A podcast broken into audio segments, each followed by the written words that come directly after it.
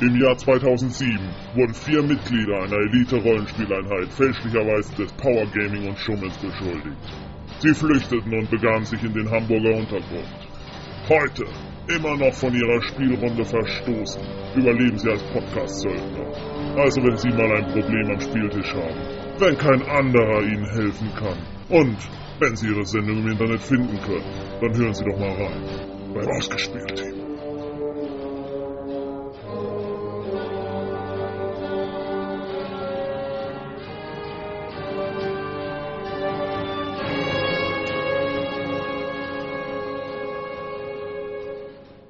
Und wir gehen mit Episode 9 auf Sendung.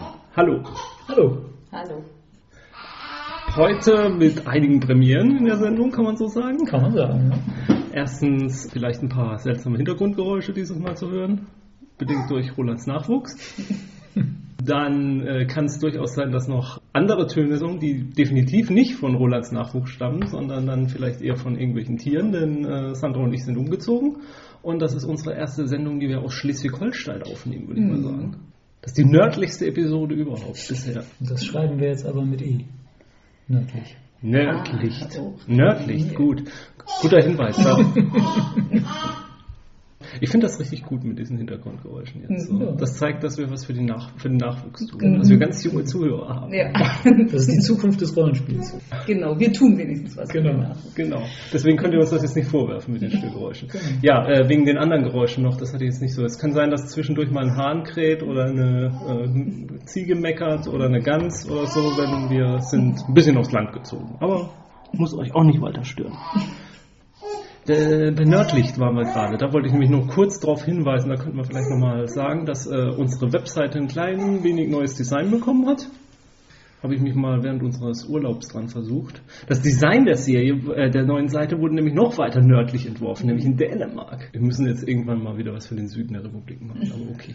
Äh, und dann habe ich zumindest angefangen, auf der Seite auch einen kleinen Twitter äh, zu machen. Und äh, Roland, du wolltest deinen auch dazu packen, aber das hat immer noch nicht geklappt. Ich war bisher überfordert damit, das da einzubauen. Das kriegen wir auch noch hin. Also Wir dein, kriegen's hin. deiner muss da auch noch rein, auf jeden Not kommt Fall. einfach ein RSS-Feed da noch rein und dann geht das auch. Ja, und ja, da geben wir dann halt unseren vollkommen nutzlosen Senf auch dazu, wie, wie das Leute halt bei Twitter machen, weil man das heutzutage das halt nicht, so macht. ist nicht das gesamte Internet einfach dafür da? Eigentlich ja, mittlerweile schon.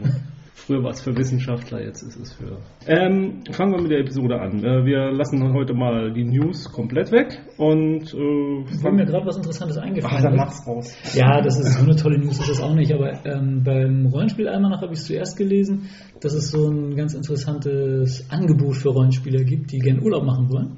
Äh, und zwar bietet ein, also er bezeichnet sich selbst als Ex-Rollenspieler, ähm, so ein Haus an. Ja, so stand es da. Vielleicht kann er auch Seminare geben, wie man Ja, das. Ähm, also ein Ferienhaus extra für Rollenspieler. Ich weiß nicht mehr genau, wo es war. Wir können ja einfach den Link zum Almanach-Artikel noch beifügen. Sollte kein Problem sein. Aber wie gesagt, das ist halt ein Ferienhaus, was extra für Rollenspieler. Ich glaube, da gibt es dann auch einen Kamin und irgendwie die Möglichkeit draußen zu grillen und sowas, und wo man dann so richtig Rollenspielen kann.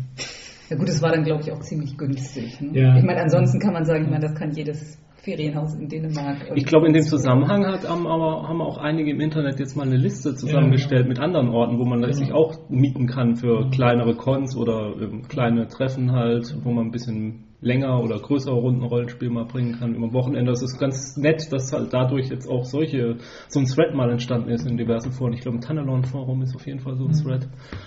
Bei Greifenklaue, meine ich, war auch sowas. Ich glaube, es war auch direkt beim Almanach in den Kommentaren. Ah, kann auch sein, dass ich es da gesehen habe. Ja, ihr findet das schon. Jetzt nicht so richtig eine News, aber ich fand das mal erwähnenswert. Äh, mir fällt gerade ein, das ist noch eine Premiere, diese Sendung. Das ist nämlich die erste Sendung ohne Torben. Das stimmt. Ich Also- habe ja schon ein paar Mal ausgesetzt. Das ist nicht unsere erste Sendung zu dritt, aber diesmal musst du Torben aussetzen. Nur zur Klarstellung nochmal dazu. ja, doch, dann machen wir doch noch News. Äh, aber es gibt jetzt dieses neue Community, bei der du dich auch angemeldet hattest. Roleplay. R oder Ah. so auch immer. Kannst du da was drüber erzählen? Ach, noch nicht so richtig. Ich habe mich da mal so einen Account angelegt und ein bisschen rumgeguckt. Das ist halt, wenn ich es richtig gesehen habe, es gibt ja jetzt mittlerweile im Internet ganz viele Möglichkeiten, sich selber Communities einfach zu bauen. Da sind so Seiten vorgefertigt, wo man das dann halt machen kann. Und das hat jemand äh, genutzt und so eine Rollenspiel-Community aufgebaut. Da sind so die üblichen Verdächtigen eigentlich schon angemeldet, ähm, aber ich glaube, so richtig viel ist da, man mag mich korrigieren, aber ich glaube, so richtig viel ist da noch nicht so los. Aber könnte noch was werden. Ja, also man, man hat ja die Möglichkeit eben Freundschaften zu schließen, wie es in solchen Communities halt üblich ist, Mhm. dass man so seinen, seinen Klüngel da bildet, man kann Gruppen beitreten, wo dann Forendiskussionen stattfinden, wie man das aus Xing und den üblichen Sachen so kennt. Es gibt da einen Veranstaltungskalender, naja, das übliche halt. Ich glaube, jeder hat auch die Möglichkeit, äh, so einen kleinen Blog da einzurichten. Ähm, Das wirkt ganz interessant. Ähm, Die Frage, wie notwendig das ist, weil, wie gesagt, die üblichen Verdächtigen haben sich ja sowieso schon im, im Internet vernetzt über die diversen Blogs und so weiter. Ich, ich beobachte das mal, ob das lohnenswert ist. Gut, dann aber mal vielleicht zum ersten Thema. Mal wieder unsere alte Rubrik, unsere älteste Rubrik wieder mal aufleben lassen. Reality, äh, Soap, Story Hooks oder wie auch immer man das nennen will. Ich habe mir, mir ist vor einiger Zeit mal wieder ein alter Artikel aus dem Spiegel eingefallen, in irgendeinem Zusammenhang, den ich damals schon, ich meine, der ist Anfang des Anfang des Jahrtausends mal im Spiegel äh, erschien. Und da fand ich damals sehr interessant und fiel mir neulich wieder ein. Ich habe ihn jetzt im Internet wieder entdeckt. Und zwar ist es ein Artikel über Gerichtsboote oder schwimmendes äh, Gerichtssäle in Brasilien. Und zwar ist das ähm, eine etwas abgelegenere Bundesstaat in Brasilien, der eben seine Bevölkerung mit Gerichtssälen oder mit Richtern halt auch versorgen will. Und in Brasilien war zu der Zeit, der Artikel ist ein bisschen älter, keine Ahnung, wie es erst in der Zwischenzeit entwickelt hat, äh, das Gerichtssystem halt nicht so weit entwickelt, beziehungsweise recht schwer äh, mal reinzufinden in ähm, mal einen Richter zu finden und dass da eine Verhandlung durchgeführt wurde und eigentlich nur reiche Leute sich wirklich äh, Gerichtsverhandlungen leisten konnten. Und dieser Bundesstaat wollte eben halt auch den, naja, den Leuten, die da in so kleinen Dörfern irgendwo am Amazonas äh, leben, Gerichts, Gerechtigkeit bringen. Und deswegen hat man eben diese schwimmenden Gerichtssäle äh, eingeführt, also kleine Hausboote, die da von Dorf zu Dorf fahren. An Bord ist ein Richter, ein Staatsanwalt, Verteidiger, aber auch ähm, Militärpolizist mit einem Schnellboot und äh, ein Sozialarbeiter, ein Notar und dergleichen mehr. Und die kommen, die fahren dann einzeln diese Dörfer ab, halten da kurz, dann werden Gerichtsverhandlungen geführt. Viele Sachen sind in dem Artikel wird zum Beispiel ein- einfach ein Nachbarschaftsstreit beschrieben, wo einer, äh, wo ein Bauer äh, dessen Vieh die, die Pflanzen des anderen Bauern aufgefressen hat und jetzt keine Entschädigung geben wollte. Und da geht er, ist jetzt seine letzte Hoffnung, die, endlich kommt dieses Gerichtsschiff und bricht ihm jetzt Gerechtigkeit. Und er ist dann auch einer der ersten, der da unten am Steg steht und dann gleich sein Anliegen vorträgt. Und ähm, da wird auch eine Gerichtsverhandlung terminiert. Und dann kommt der, der, ähm, der Angeklagte oder der Beklagte der Beklagte kommt nicht zur Verhandlung und dann fährt gleich die Staatsanwältin los mit dem Militärpolizist mit dem Schnellboot, fahren zu seinem Anwesen, finden ihn da nicht, er versteckt sich vor ihnen, sie finden aber ein Fahrrad, dann wird sofort das Fahrrad beschlagnahmt und am Schluss kriegt dann halt als Entschädigung, bekommt er halt dieses Fahrrad dann und, das, und das funktioniert halt ganz schnell auch die Gerechtigkeit oder die, die Urteile werden ganz schnell gefällt, aber halt dann auch schlimmere Sachen, wo wird dann noch eine Verhandlung beschrieben, wo ein Bruder seinen, äh, wo Brüder sich versucht haben, gegenseitig umzubringen und Also sowohl zivil als auch Strafrecht. ja, alles, alles. Also vieles, die Hauptarbeit ist wohl auch einfach nur, dass dieser Notarbeamte die Geburten feststellt oder die Todesfälle aufnimmt einfach und diese dergleichen mehr. Und ich fand das damals schon sehr inspirierend, diesen Artikel. Ich finde dann immer noch inspirierend, weil ich könnte mir vorstellen, das ist ein ganz schönes äh, Rollenspielszenario auch. So, so ein schwimmender Gerichtssaal oder ein schwimmendes Gericht, das halt von Dorf zu Dorf reist und den Leuten Gerechtigkeit bringt. Also das ist, glaube ich, auch in dem Artikel so ein pathetischer Satz von diesem Richter. Wir bringen den Menschen das Recht. Das ist das Einzige, was sie wirklich brauchen hier draußen. Und dass sie die Zivilisation halt bringen, weil keine Zivilisation existieren kann ohne Recht. Und naja, ich fände es zum Beispiel ein ganz schönes Fantasy-Szenario. Das lässt sich in jedem Szenario einbauen. Also Fantasy wäre großartig, Science Fiction geht ja genauso. Ja, also gerade bei, äh, was, was, ich, was mir dann auch wieder zum als Kniff einfiel, war ja zum Beispiel auch, man könnte ja auch eine böse Gruppe spielen, die dann mal so ein Gerichtsschiff kapert Mhm. und sich dann als Richter ausgibt und dann die Staatsanwältin in den Dorf kommt und dann solche Gerichtsverhandlungen durchführt und sich bestechen lässt und äh, Es gibt doch so ein, ich glaube, ist, ist das ein Lucky Luke Band oder sowas, wo es auch so ein, so ein, durchgeknall, so ein durchgeknallter Richter in den USA im Wilden Westen beschrieben wird, der sich irgendwie sowas ausdenkt, der eigentlich ein ganz knuffiger Typ ist, aber irgendwie wohl auch so ein bisschen davon lebt, dass er halt dann einfach irgendwelche Strafsätze festsetzt und das Geld dann ist dann quasi sein Gehalt. Ja. Sowas könnte man sich da vorstellen, dass das, ja, dass sie halt davon leben, dass sie einfach die Leute zu irgendwelchen Strafzahlungen verdonnern und sich dann schnell dünne machen. Ja, genau. Geld. Oder man könnte es ja auch, äh, um es noch ein bisschen aufzupeppen, äh, könnte man sich das mit verbinden mit irgendwie so einem CSI Altdorf oder CSI ähm, äh, Mittelerde irgendwie Ja. noch so, so damit verbinden irgendwie, so dass sie dann auch noch richtigen Kriminalfällen dann ermitteln in solchen Dörfern. Und ja, wie du sagst, es- man könnte sich natürlich auch in ganz gut im Science-Fiction-Universum vorstellen. Und wir haben das damals, meine ich, dann auch gemacht auf diesen. Artikel hin. Hatten wir damals, äh, ich weiß gar nicht, wie wir drauf gekommen waren genau, aber wir waren irgendwie die Idee gekommen, wir erfinden mal eine Science-Fiction-Serie. Also Mhm. wir behaupten mal, es gäbe demnächst in den USA eine Science-Fiction-Serie und verbreiten das als Gerücht. Und wir haben das, glaube ich, Star Judges genannt. Mhm. Infinite Justice in Infinite Space.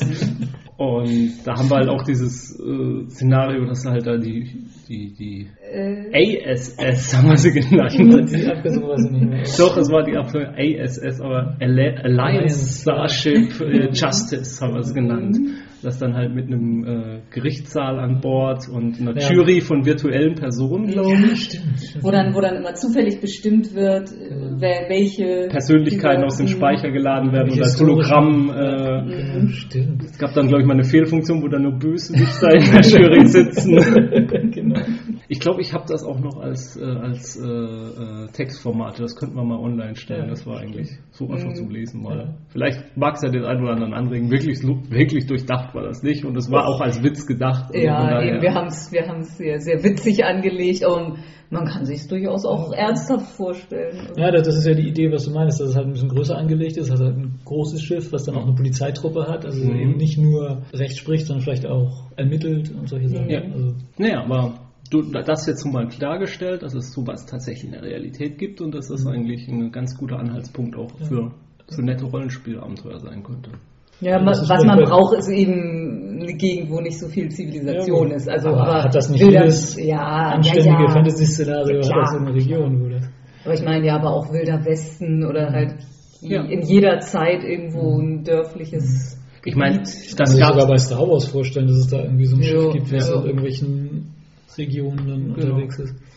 Ja gut, im Wilden Westen hat es das ja auch gegeben, Ja, dass ja, da ja. Richter von Ort zu Ort reisten und ja, wo wir das nochmal vielleicht in Erinnerung bringen, vielleicht als Macht Anregung. man dann so einen Mississippi-Dampfer draus. Mhm. Ja. Ich finde das Szenario sowieso mit einem Schiff auf einem Fluss unterwegs zu sein und hier und dort mal halten und Abenteuer, irgendwie hat mich das in letzter Zeit angeregt. Irgendwie dadurch, dass das, glaube ich, äh, das Thema auch äh, im neuen Drakensang Computerspiel sein soll, Rollenspiel, da soll man dann, glaube ich, auch so ein Hausboot Mhm. haben und da Mhm. zu den Örtlichkeiten reisen und so. Irgendwie fand ich das Szenario faszinierend. Müsste man öfter mal in Rollenspielrouten einbauen.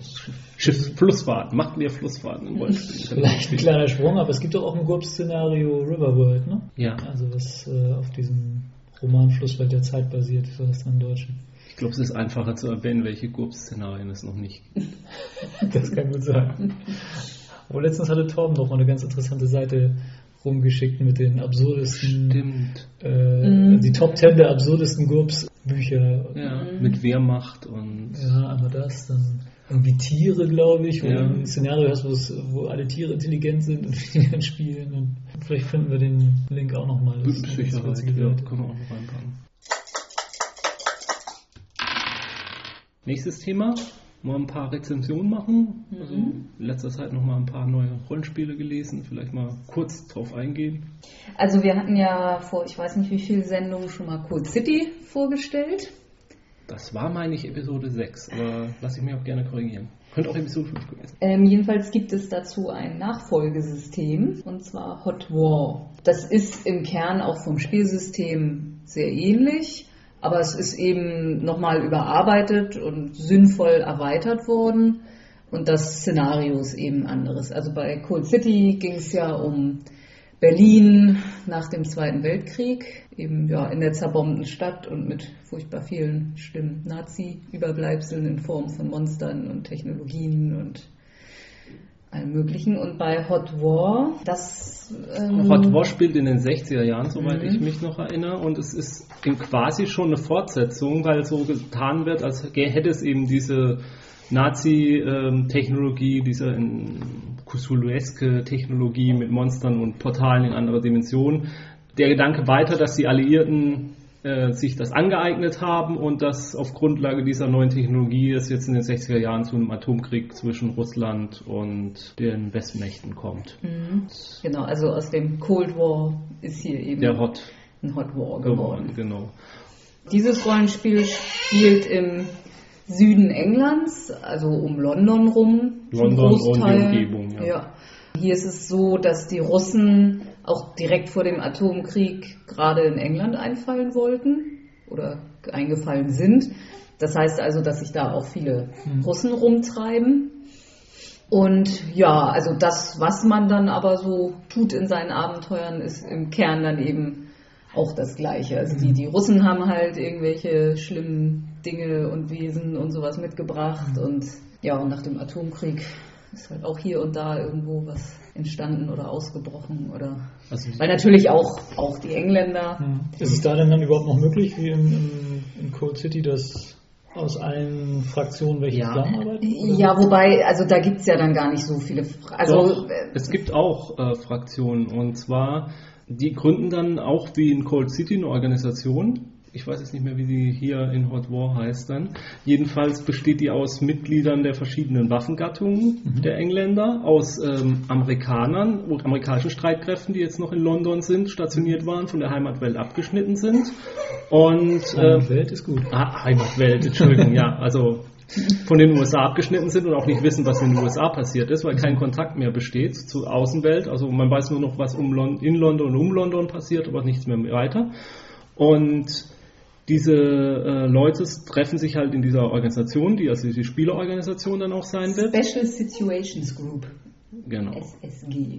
und äh, haben darin aber auch ihren verschiedenen Agendas. Also diese, die Luftwaffe zum Beispiel möchte sich reinwaschen von ihrer Schuld, weil sie ähm, mit einem Atombombenangriff auf die gelandeten äh, russischen Kräfte, ähm, also aufs eigene Land eine Atomwaffe geworfen hat und dadurch jetzt einen ganz schlechten Ruf in der Bevölkerung haben. Davon möchte sie sich reinwaschen. Die Navy will sozusagen das Kommando überhaupt übernehmen, weil sie als einziges in London noch ein, äh, ein atombetriebenes U-Boot haben, mit dem sie auch den Stromversorgung der, der Stadt und das, deswegen glauben sie, sie haben jetzt auch das Sagen. Dann gibt es eben noch zivile äh, den zivilen Teil ähm, der Regierung, der eben auch das, sich das Hand, nicht die Regierung aus der Hand nehmen lassen will. Dann gibt es eben diese US-Leute, die äh, zwar mithelfen, aber andererseits eigentlich ihr Ziel ist es, Kontakt mit dem Heimatland äh, aufzunehmen. Und diese verschiedenen, die haben halt auch ihre verschiedenen versteckten Agendas wieder, wie es die auch in Cold War gab, und können die miteinander ausspielen. Es gibt natürlich auch Russisch, äh, Leute, die heimlich für die Russen arbeiten. Also, okay. Kann es auch geben. Aber als offene Fraktion sind die Russen jetzt nicht in dieser Gruppe. Ich glaube, nein, sind sie nicht. Also erwähnt ist es hier Soviet Forces. Ja, aber ich, ich, die Aber sind man nicht, kann sie schlecht mit den anderen die sind nicht Mitglied dieser Sondereinheit, sondern nur dann verdeckt als Sympathisanten dieser Einheit oder als Hast du die Army erwähnt? Die Army, nee, habe ich auch voll vergessen. Aber ja, all, alle Streitkräfte, alle Gruppen, Mhm. teilt, alle Teilkräfte. Und dann eben auch Polizei. Ja.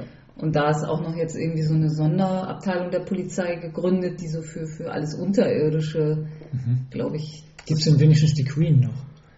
Wird, glaube ich, so nicht erwähnt. Nee, also da sie nicht erwähnt wird. Ich glaube, es ist irgendwo ist ein Kapitel, dass auch der Buckingham Palast zerstört wird. Mhm. Also es ist ein postnukleares Szenario mit äh, Zombies Okay. und. Aber es scheint ja noch ziemlich viel intakt zu sein. Also London selbst ist nicht von einer Atomwaffe Ach so, getroffen worden.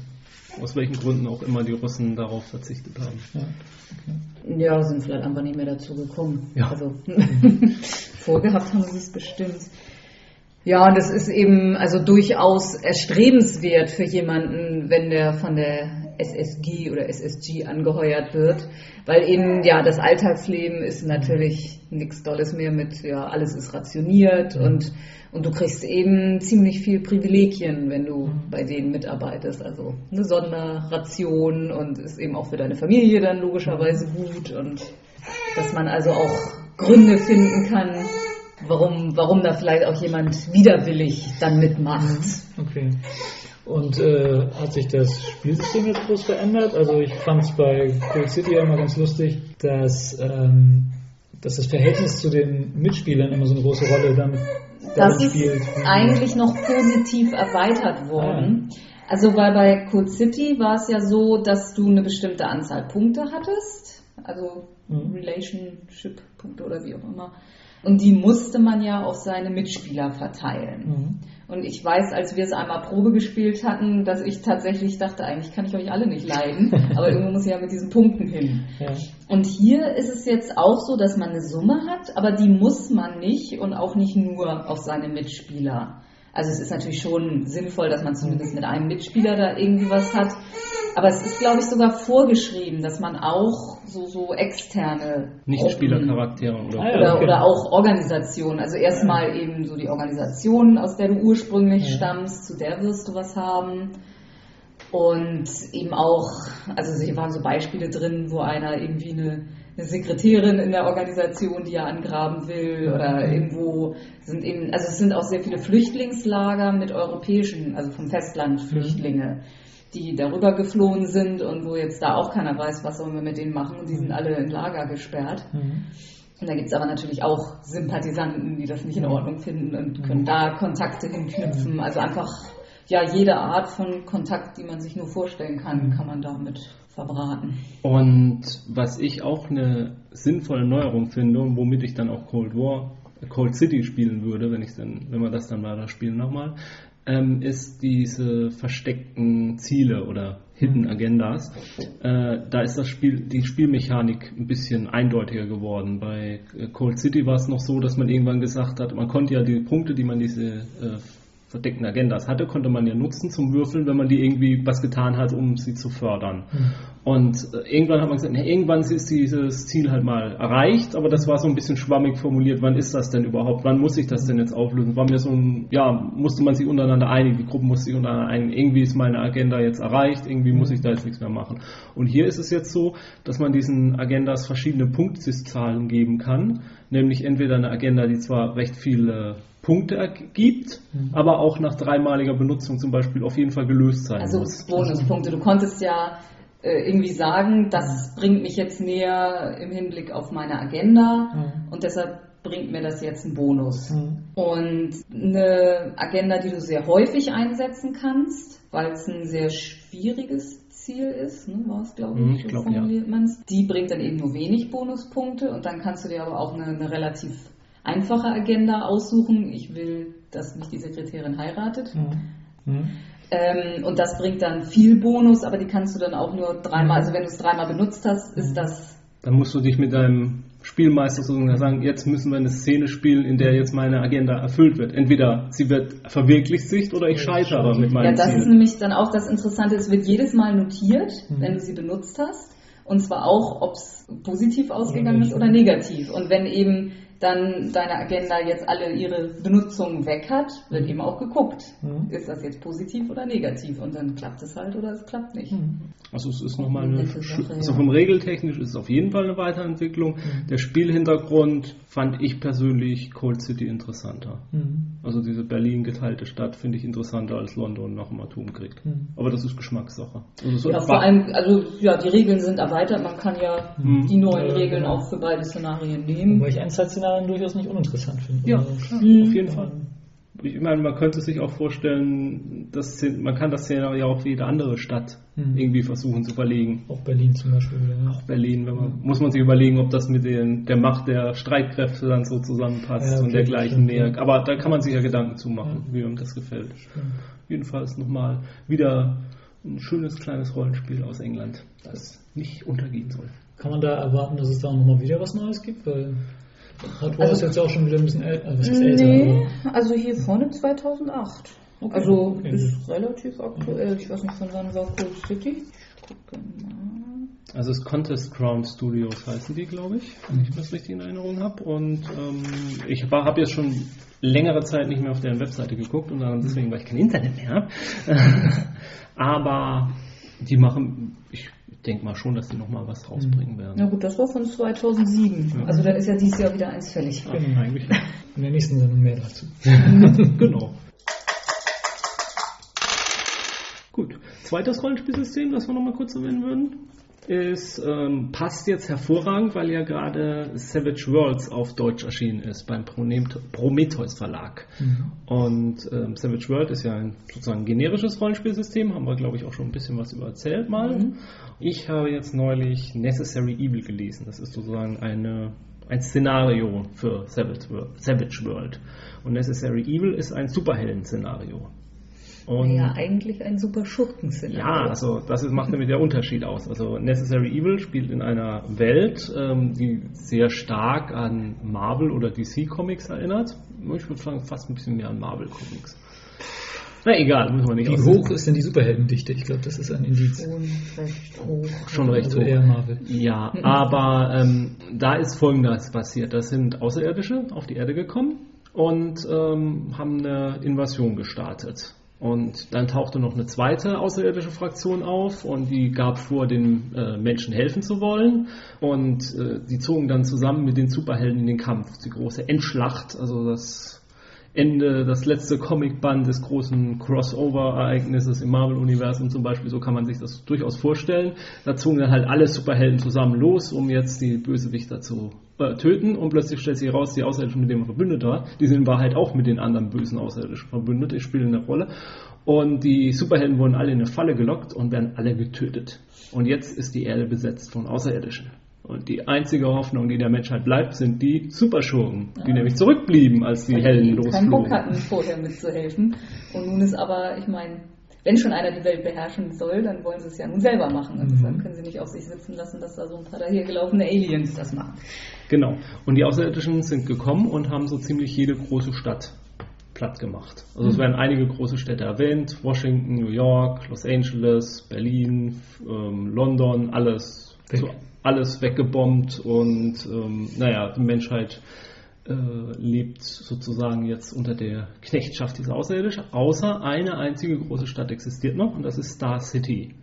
Und Star City ist eine künstliche Insel vor New York. Also Ja, so zwischen New York und Boston Genau. im, im Wasser. die irgendwann in den 50er, 60er Jahren dieses äh, Comic-Universums von einem Außerirdischen namens der Outsider Mhm. erschaffen wurde.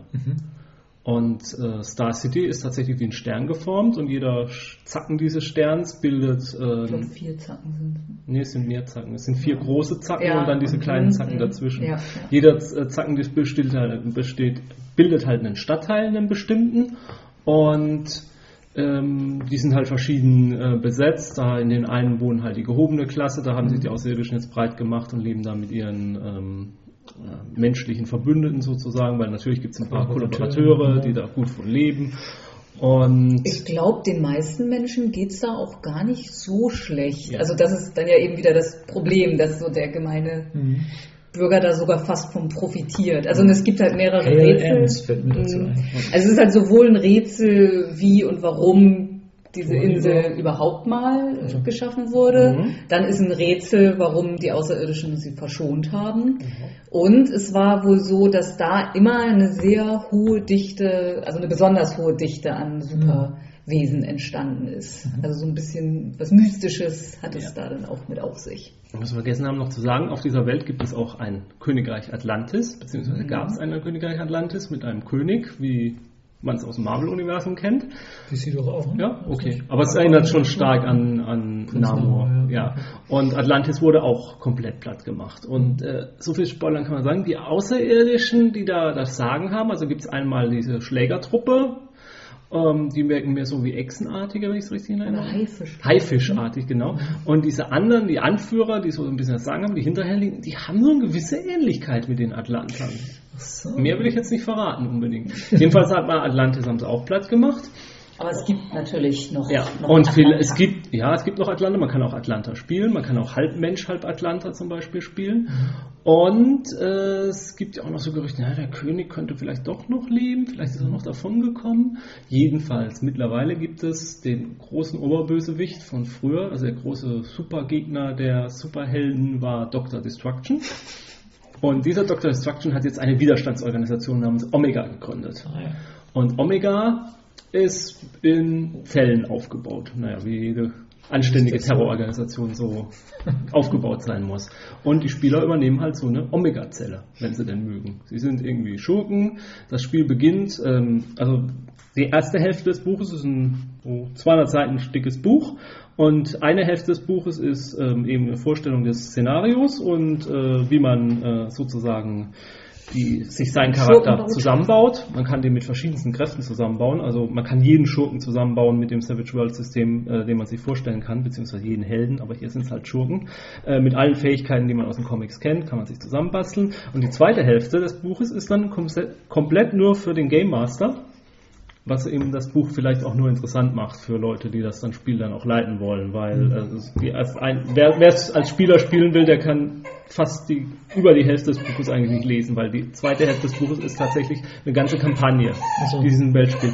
Und diese Kampagne ist äh, eine typische Comic-Handlung, muss man sagen, Ja. mit den Abenteuern, wie sie in so einem Marvel-Crossover existieren können. Also mir, mir- bei vielen Stellen dachte ich, ja, das könnte ich mir jetzt hervorragend als Comic-Großereignis bei Marvel vorstellen, irgendwie wie das beginnt. Es beginnt damit, dass man eben gefangen wird von diesen Außerirdischen, die fangen eben all jede Leute, alle Leute mit Superkräften, weil sie irgendwie immer noch als Bedrohung angehen, wird dann in so einen, äh, mit solchen Handschellen gefesselt, die äh, die Kräfte lahmlegen, wird in Transporter geschmissen und dann wird man gerettet von Dr. Destruction und Dr. Destruction sagt dann zu einem, entweder du arbeitest für mich oder ja, du gehst jetzt hops. Mhm. Und dann schwupps ist man in dieser Omega-Zelle und muss dann gucken, man ist ja böse, aber man muss jetzt so mit seinen Spielern zusammenarbeiten. Aber man ist, ja, man ist Comic-Schurken böse, man ist nicht Hannibal Lecter böse. Mhm. Also man Ja, da steht da auch irgendwie so ein schöner Satz, äh, irgendwie evil, not psychotic. Achso.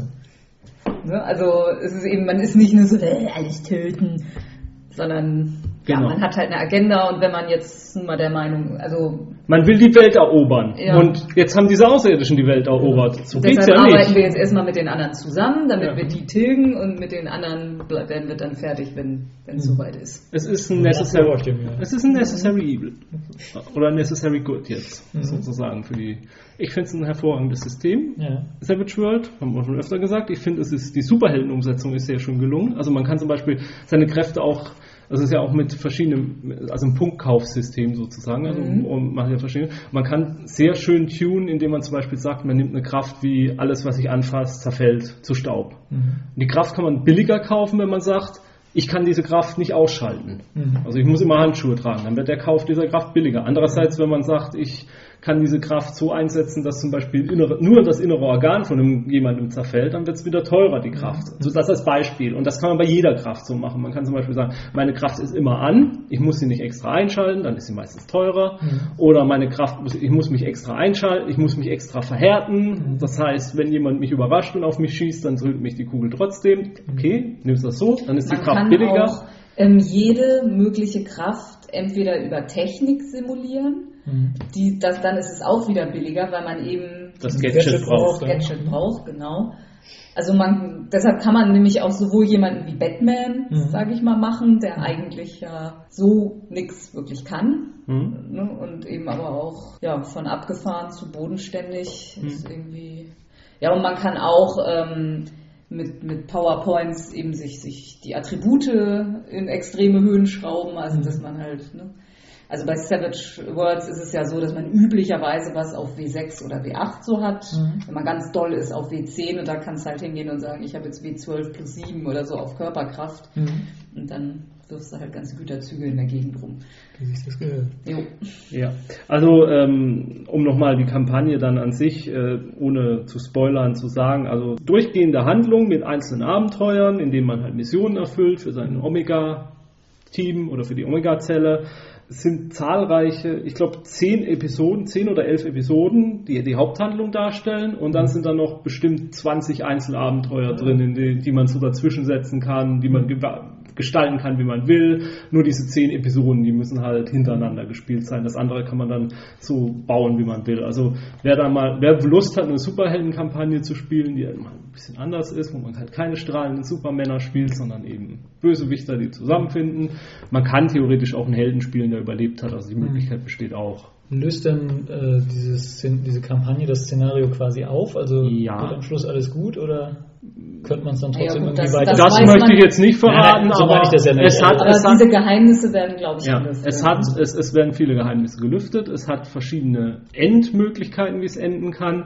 Allerdings ist es zwischendurch natürlich schon so, dass man seine Gruppe zu bestimmten Ausgangssituationen treiben muss. Mhm. Also es ist bei vielen Episoden steht drin, entweder kann es so oder so ausgehen, wenn es so ausgeht, dann geht es so und so weiter. Also die Möglichkeit besteht schon. Aber es sind schon ein paar Punkte drin im System, wo man sagt, da muss ich meine Leute, also in dieser Kampagne, da muss ich die Leute schon triezen, dass sie es so in der Art lösen, damit es weitergehen kann. Aber gut, wenn man vernünftige Spieler hat, dann kriegt man das Okay. sicherlich auch hin. Aber wenn die Kampagne durch hat, kann man trotzdem in dem Szenario weiterspielen. Kann man, ja. Okay. Ist möglich.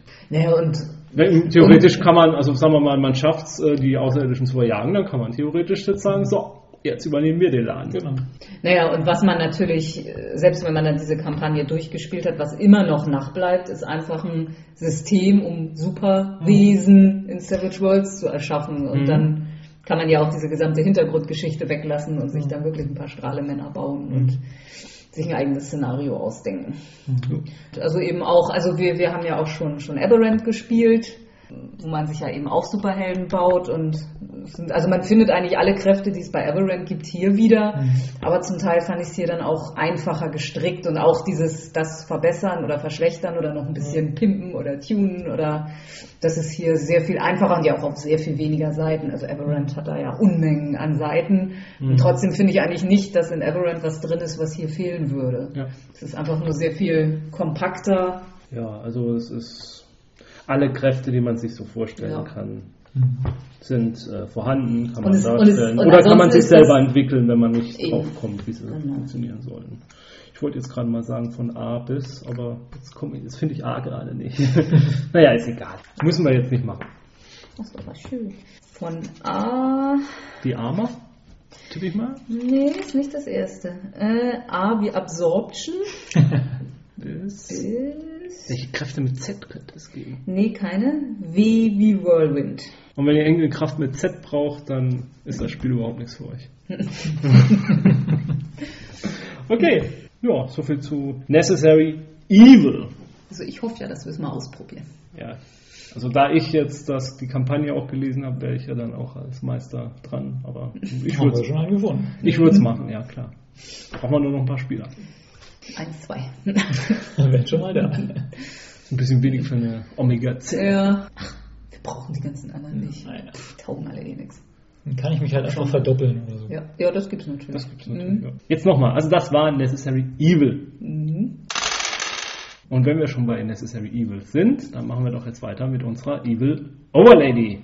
Ja, wir haben letztes Mal gesagt, wir würden mit dem Leer der Festung, der Zuflucht, wie auch immer, weitermachen. Das letzte Mal ist gut. Das letzte Mal, als wir sie, die ja. Dame, behandelt haben. Ja, vielleicht nochmal ganz kurz. Also äh, in Folge 3 haben wir angefangen, also von ausgespielt mit der Evil Overlady. In Folge 4 hatten wir es fortgesetzt. Dann hatten wir einmal pausiert mit Folge 6. Ja, jetzt sind wir bei Folge 9 und machen weiter. Also Naja. es war so viel anderes zu tun. Ja, ja. Also von daher, ich, die entsprechenden Episoden, in denen man das Vorgeplänkel hören kann, haben wir jetzt erwähnt.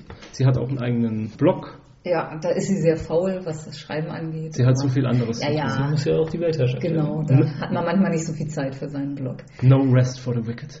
Ja, wir haben in der ersten Folge haben wir geklärt, wie sie entstanden ist, wo sie herkommt.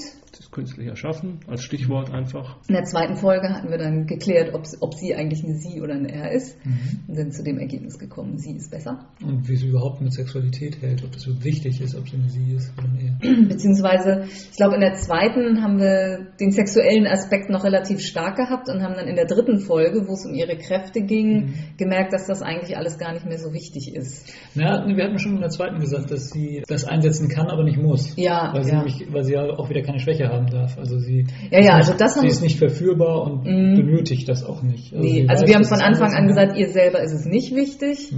Und Uns offensichtlich ist es sehr ja, wichtig. ja. Was meinst du, wie unser Nachwuchs zustande gekommen ist hier? Im dritten Teil stellten wir dann fest, dass sie es also eigentlich nicht braucht. Sie ist nicht darauf angewiesen, Leute um den Finger zu wickeln, weil ihre Kräfte allein, also wir haben ja gesagt, dass sie ultimative Gedankenkontrolle in, in jede Richtung eigentlich. Sie ist durch. Berührung in der Lage, Menschen zu beeinflussen und all das machen zu lassen, was sie möchte. Und außerdem Und speichert sie sich sie ab. ne? Mhm. Sie Das kann, heißt, sie kommt immer wieder. ja, also Wiederauferstehung durch Technik oder Magie. Und das Wissen dazu hat sie von ihren Erschaffern mitgenommen und hat es dann weiterentwickelt. und wurde erst aktiv, als sie dieses Wissen dann einsetzen konnte.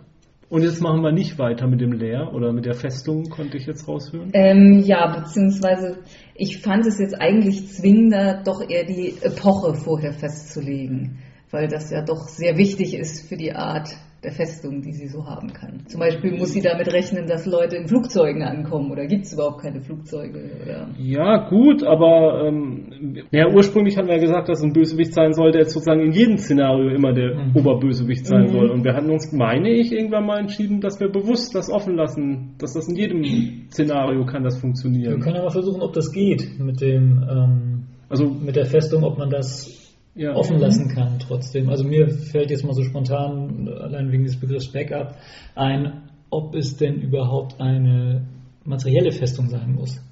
Ob das Ganze nicht auch irgendwie in irgendeiner Form virtuell sein kann.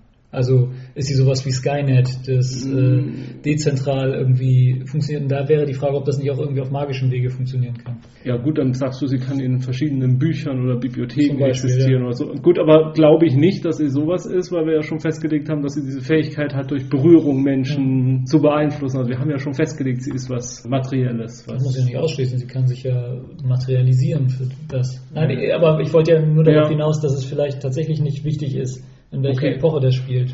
du meinst, wir haben gar keinen Meinungsunterschied. Wir diskutieren nur, obwohl wir gleiche Ansicht eigentlich sind. Das Okay. ist denn nicht immer so. Ja. Nein, oder zum Beispiel, wie du jetzt meint, das Beispiel, dass sie mit Flugzeugen angegriffen wird. Gut, dann wird sie halt mit Dra Drachenreitern Ja, angegriffen. ja, stimmt schon. Sie wird nicht von Atombomben angegriffen, sondern von äh, magischen Geschossexplosionen Mhm. und äh, dergleichen mehr. Oder Portallöchern oder äh, Kerkerdimensionen und dergleichen, was man halt auch hat, was im Waffenschrank jedes guten Helden halt so rumliegt. Jo. Ja, von daher bin ich der Ansicht, wir müssen es immer noch nicht festlegen. Okay.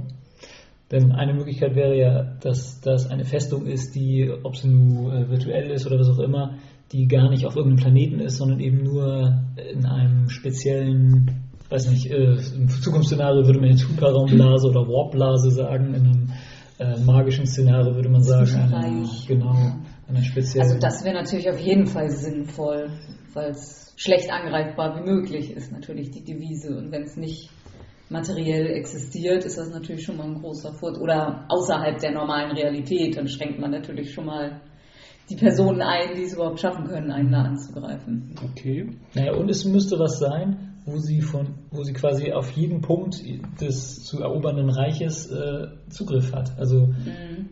Entweder ist es halt irgendwas Dezentrales, was sich überall verteilt, oder eben tatsächlich so ein, eine Anderwelt, eine Warpblase, was auch immer, die von der aus sie überall sofort hin kann. Mhm. Damit sie nicht irgendwie im Schreckenstal hinter den Finsterbergen wohnt und dann halt immer ihre Armee ausschicken muss, wenn sie Mhm. das, äh, die Lichtgebirge angreifen will oder was auch immer. Und dann dauert da drei Monate, bis Genau. sie da angekommen sind. Ja. Mhm.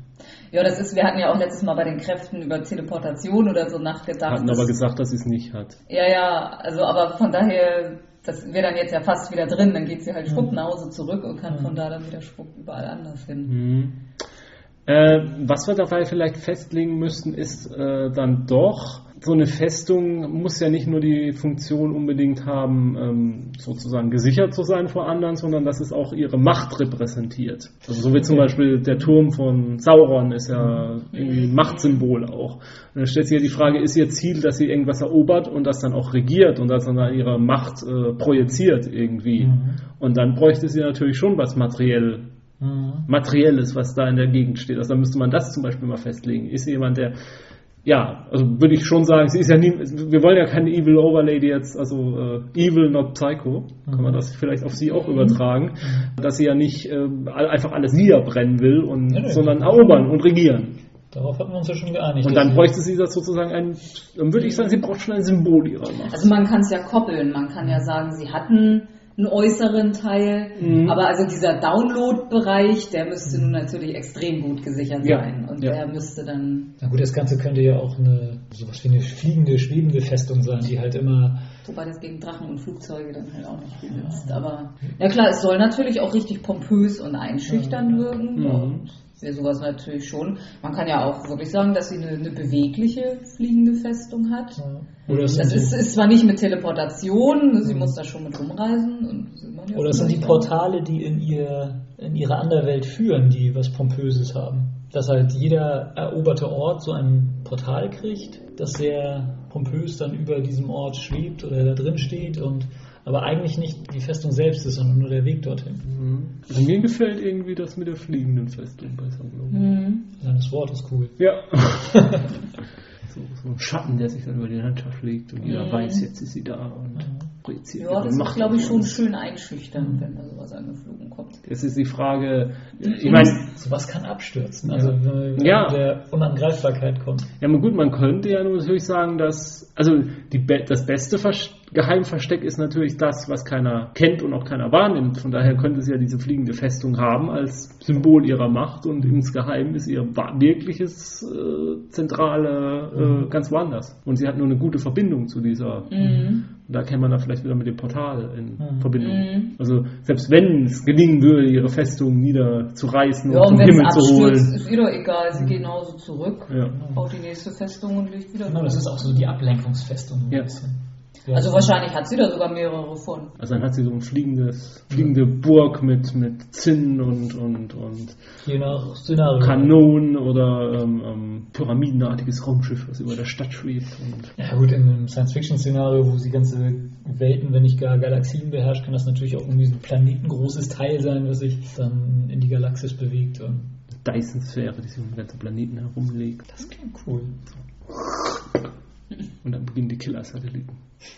Ihr Werk. Aber ist das dann in, wirklich dann über jedem eroberten Ort oder gibt es das dann doch nur einmal, diese fliegende Festung? Also ich glaube schon, dass ich sagen würde, dass sie da mehrere von hat.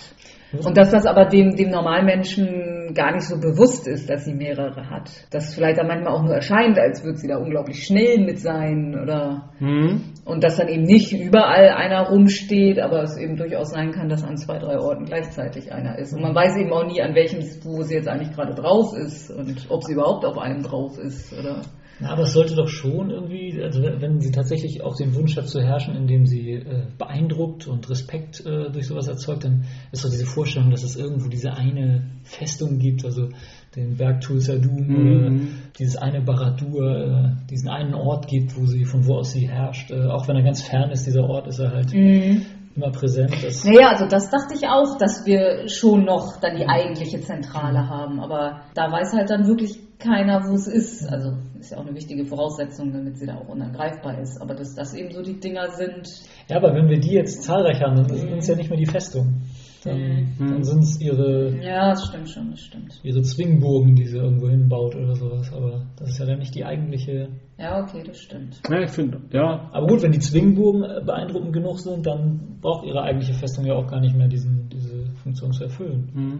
Gut, äh, vielleicht überlegen wir uns mal, wo ist denn, was ist denn dann Ihre eigentliche Festung? Ist das dann tatsächlich so abgehoben in einer anderen Dimension, die nur Sie-Zugang hat? Also der Kern oder ein Kern davon muss auf jeden Fall irgendwo außerhalb Also liegen. wir haben ja eigentlich gedacht, dass sie nie so richtig einen Schwachpunkt hat, aber wenn sie diesen einen Schwachpunkt hat, dass ihre Backup-Maschine, wie auch immer die jetzt aussehen mag, dass sie die halt benötigt und Mhm. dass sie einen Ort braucht, dann muss wenigstens der Ort so unangreifbar wie möglich sein. Und Ja. das sollte dann eigentlich nur so eine magische Blase oder sonst was sein, wo Ja. nur sie Ja. Zugriff, Zutritt hat und wo kein Held oder auch kein Vertrauter jemals irgendwie Mhm.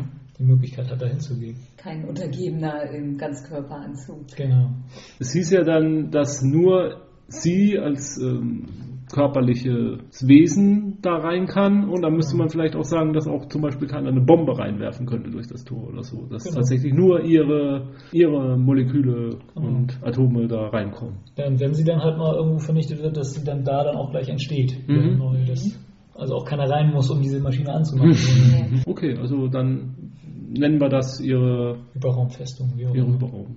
Also ich würde es aber ruhig auch, auch doppelmoppeln, dass um dieses außerweltliche Gebilde dann durchaus auch noch eine richtig körperliche dicke Feste ist vor dem Zugang dahin. Mhm. Dass auch das nochmal. Wobei ich die Idee ja nicht schlecht finde, dass sie halt von überall äh, Ja, dahin kann ja. und von da auch Mhm. raus kann. Also das, Aber wie gesagt, dann haben wir wieder diesen Teleportationsaspekt. den sie nicht haben sollte, oder? Ich weiß nicht, ich glaube Jens war da furchtbar gegen. Ich weiß auch nicht, irgendwie macht es das zu einfach schon wieder für sie. Na gut, dann kann sie halt nur in diese Zwingburgen immer rein. Ja, ja, okay. So könnte man es ja machen. Okay. Also sie muss schon irgendwo eine Zwingburg hingebaut haben oder Genau. hingeschickt haben. Das kann ja eine fliegende Festung sein. Ja, ja. Dass sie nur in denen wieder entstehen kann. Genau, und vielleicht meinen die Außer, Außenstehenden noch immer, dass sie eigentlich in diesen Zwingburgen immer sich wiederherstellt. Mhm. Dass man die vernichten müsste, aber sie haben falsch gedacht.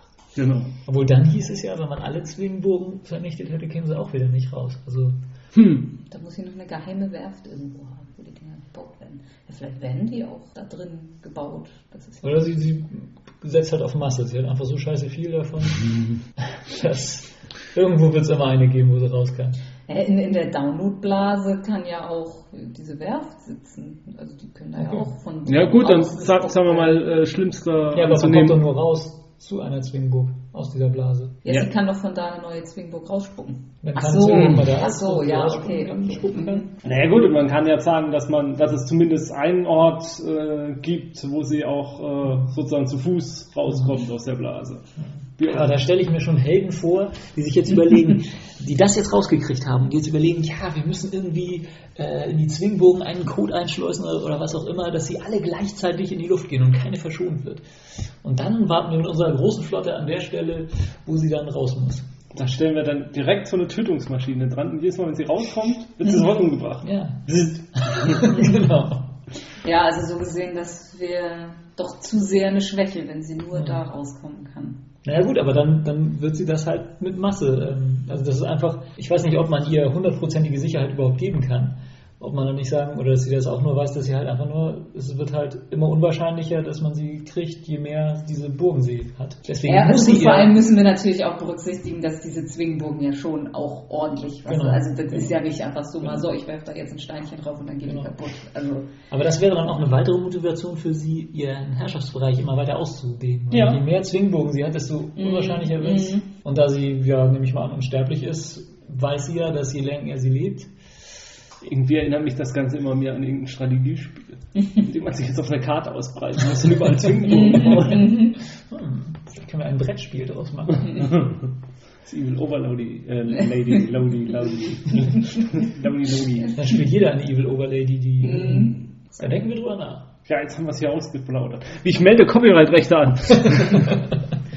so, wollen wir es dabei mal belassen? ja, ich weiß nicht, müssen wir jetzt darüber reden, was die, die Außen, Außenstellen, was die so alles haben, aber Alles. ja, es ist klar, sie haben eine starke Offensivbewaffnung, sie haben eine starke, starke Schilde, Außenhaut, was auch immer. Aber sie können fliegen. Das Und sie Ja. sehen schrecklich aus. Natürlich. Jeder, Große der- Schatten auf allen Jeder, jeder, der sie erblickt, erschaudert bis ins Mark. Okay, haben es ja doch geschafft, ohne die Epoche festzulegen. Mhm.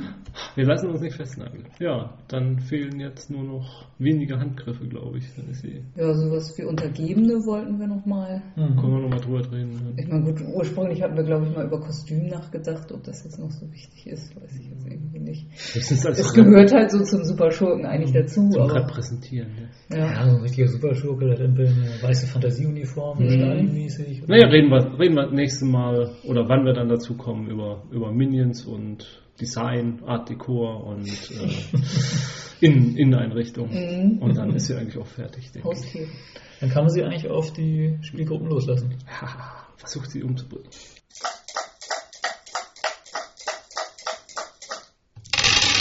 Dann kommen wir jetzt zu dem Groß-Nerd-Ereignis des Jahres. In unserer Rubrik Ich liebe es. Denn diesmal lieben wir alle das Gleiche. Na, lieben finde ich vielleicht ein bisschen, aber doch. Ach, war schon nett. War alles toll. Ja, ich fand's gut. Ja. Also mir hat's gut gefallen. Dass Sarah Topmodel gewonnen hat, das so verdient. äh, nein, das war's nicht. Nee. Was die ist jetzt? Nein? Verdammt. Dschungelcamp? Nee, das war diesmal. Schlag den Raab? Habe ich nicht zu Ende geguckt. Ah, nee, der hat gewonnen. Ja. Also nicht der Raab, der andere. Echt drei Millionen? Ja, drei Millionen, nicht Wir haben heute. Morgen das Ende gesehen. Ich glaube, bis halb zwei ging es. Ach, Jetzt dürfen wir noch elfmal raten oder so.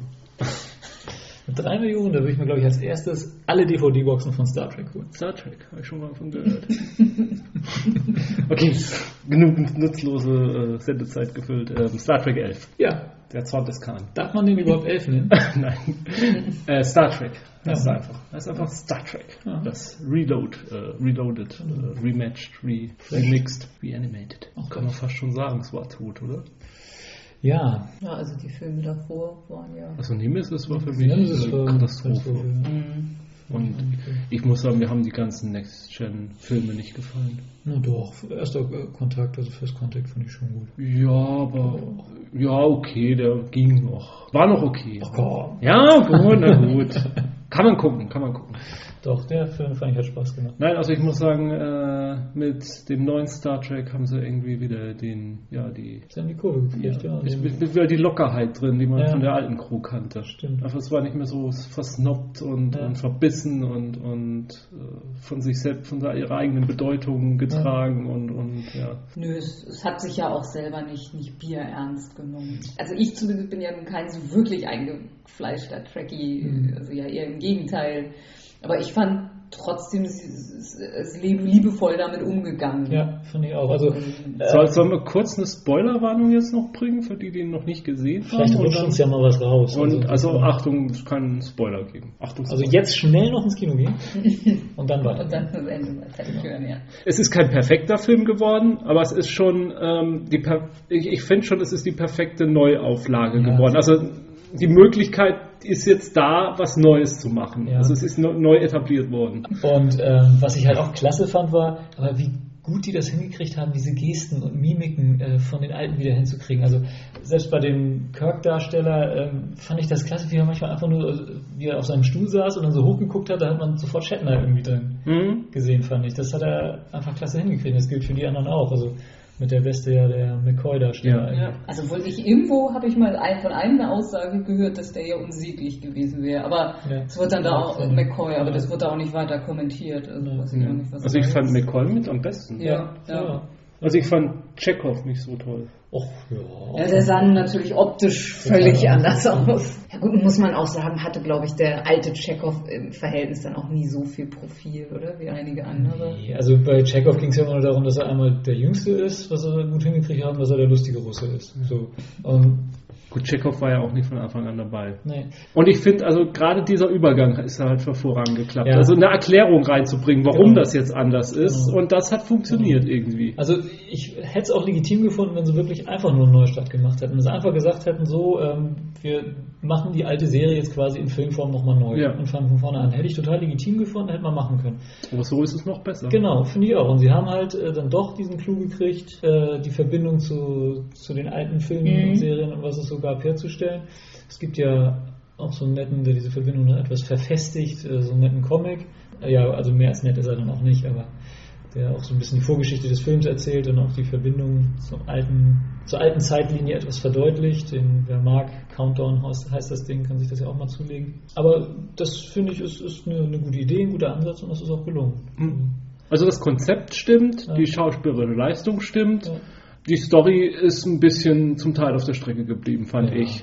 Ja, Fand aber ich als wichtiger war, die Charaktere Genau. zu etablieren und deren Aber auch das muss man wieder sagen, das war ja bei Star Trek noch nie so. Also Ja, vor allem, wenn man sich die ja. alten Sachen anguckt, nicht das Wichtige. Das Wichtige war halt die Interaktion zwischen den Charakteren und Ja. Ja, aber ich, ich muss schon sagen, wenn ich jetzt alle Kinofilme nochmal so vor mich, vor mich hinsetze, dann sage ich, für mich ist immer noch äh, Zorn Khan der Beste. ja. Weil er aber auch die beste Story hat, finde ich. Und den besten Bösewicht einfach. Und, und das, das, das ist für mich immer noch der perfekte Star Trek-Film. Und äh, äh, den würde ich immer noch, also den würde ich dann gleich dahinter, glaube ich, einordnen. Aber Zorn des Khan fand ich immer noch einen Tick besser. Mhm. Wo gut, ich, ist alter Fanboy halt dann irgendwo. Also da werde ich nie drüber hinwegkommen, denke ich. Ja. Und das habe ich mir auch überlegt, mit der neuen Zeitlinie, Khan kann es immer noch geben. Ja, Weil der ist, äh, seine Entstehung ist ja vor dem Veränderung der Zeitlinie. Genau, genau. Ja, das ist ja eben das, das Schöne, dass sie sehr viele Sachen ähm, jetzt aufgreifen können und ähm, gut, jetzt äh, spoilere ich tatsächlich mal. Also jetzt Ja, wir haben davor gewarnt. Genau. Der alte Spock, der jetzt in der Zeitlinie rumguckt, der könnte ja dann irgendwie einfach mal alles aufgeschrieben haben, was ihm so einfällt. Mhm. Und dann hat man vielleicht irgendwie so eine Spock-Datei, äh, auf die man immer Mhm. mal zurückruft, so, oh, jetzt kommt das und das Jahr oder die Sternzeit, jetzt könnte das und das passieren, muss man mal aufpassen. Und dann passiert es vielleicht doch irgendwie ein bisschen anders aus Mhm. irgendwelchen Gründen. Ähm, Ja, die Borg können weiterhin auftauchen Ja, ohne klar. Probleme. Naja, sie können alles nochmal Ja. machen. ja. Also alle, alle Bedrohungen, die in der Galaxis irgendwie unabhängig von der Menschheit erstmal existiert Die haben, Buckelwalsonde. ja, kann alles wieder auftauchen, kann man alles Genau. nochmal aufgreifen. Genau. Und dann aber eben ein bisschen was anderes draus machen. Ja. Also wohl vielleicht dann die Gefahr besteht, wenn sie solche Sachen aufgreifen, dass die dann plötzlich auf irgendeine Art verändert sind, obwohl sie eigentlich durch die Zeitlinie hätten gar nicht theoretisch verändert sein können. Aber gut, das kann man sich immer noch auf irgendwelche dubiosen Schmetterlingseffekte oder dergleichen berufen. Also ich, es ist eine sehr gute Neuauflage. Es eröffnet sehr viel neues erzählerisches Potenzial. Und es hat vor allem das, das äh, Franchise, wie man so schön sagt, finde ich, wieder belebt. Also Ja. ich, äh, allein wegen dieses Films hatte ich auch immer wieder Lust, mal wieder so ein bisschen alten Star Trek-Kram zu gucken. Mhm. Gut, da wurde man jetzt ja Kabel 1, glaube ich, auch bombardiert mit, aber trotzdem, es hat auch auf einmal wieder so ein bisschen Spaß gemacht, Ja. Star Trek zu gucken und äh, nochmal zu, sich zu erinnern, wie war das eigentlich da mit Mhm. Deep Space Nine oder so.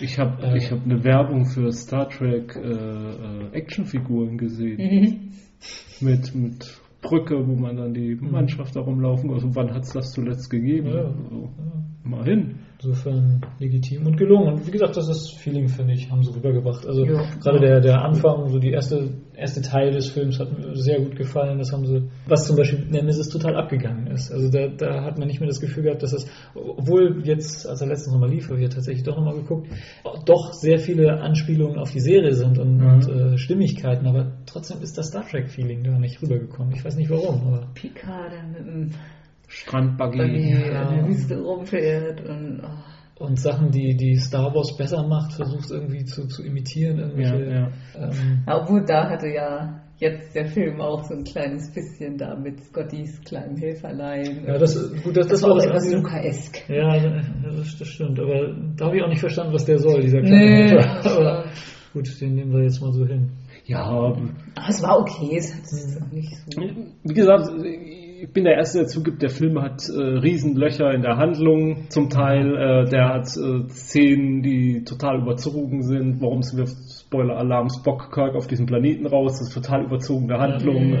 Äh, das ist einfach nur gemacht, um die Handlung voranzutreiben. Man kann sich auch nicht vorstellen, dass das so Klar. richtig mit den, mit den Regeln Ja. der, der Sternenflotte Ja, übereinstimmt. das, das hinkt sowieso vorne Mhm. hinten, aber auch da muss man wieder sagen, ähm, bei Star Trek immer, wenn ein Angriff auf die Erde war, ist aus irgendeinem unerfindlichen Grund die Flotte mal gerade nicht da. Ja. Das war in alten Serienfolgen und Filmen immer so. Ja, also von daher, wer es noch nicht geguckt hat, dem können wir nur empfehlen, guckt's mal und äh, ja gut, wer anderer Meinung ist, ist okay. Das ist, ich kann nicht durchaus ja, ich verstehen. kann der halt eben nicht, nicht sagen, wie das bei Ja. wirklich eingefleischten Trekkies ist. Der, der Film Weil hat ich definitiv gehört, Fehler. dass, dass, dass, sie, dass Trekkies nicht Trekkies heißen wollen, sondern Tracker. okay. Aber das war Ja, wie auch immer. Ja. Von, von mir aus Ja, auch man kann den Film natürlich auch äh, übel nehmen, dass das äh, wissenschaftlich alles ganz komisch aber ist. Also, wie da gesagt, war, ja ein Star Trek Eben. Also ich habe mich schon gewundert, warum von diesem einen Eisplaneten aus man sehen kann, wie Vulkan da äh, man Vulkan sehen kann. man Vulkan sehen kann, genau.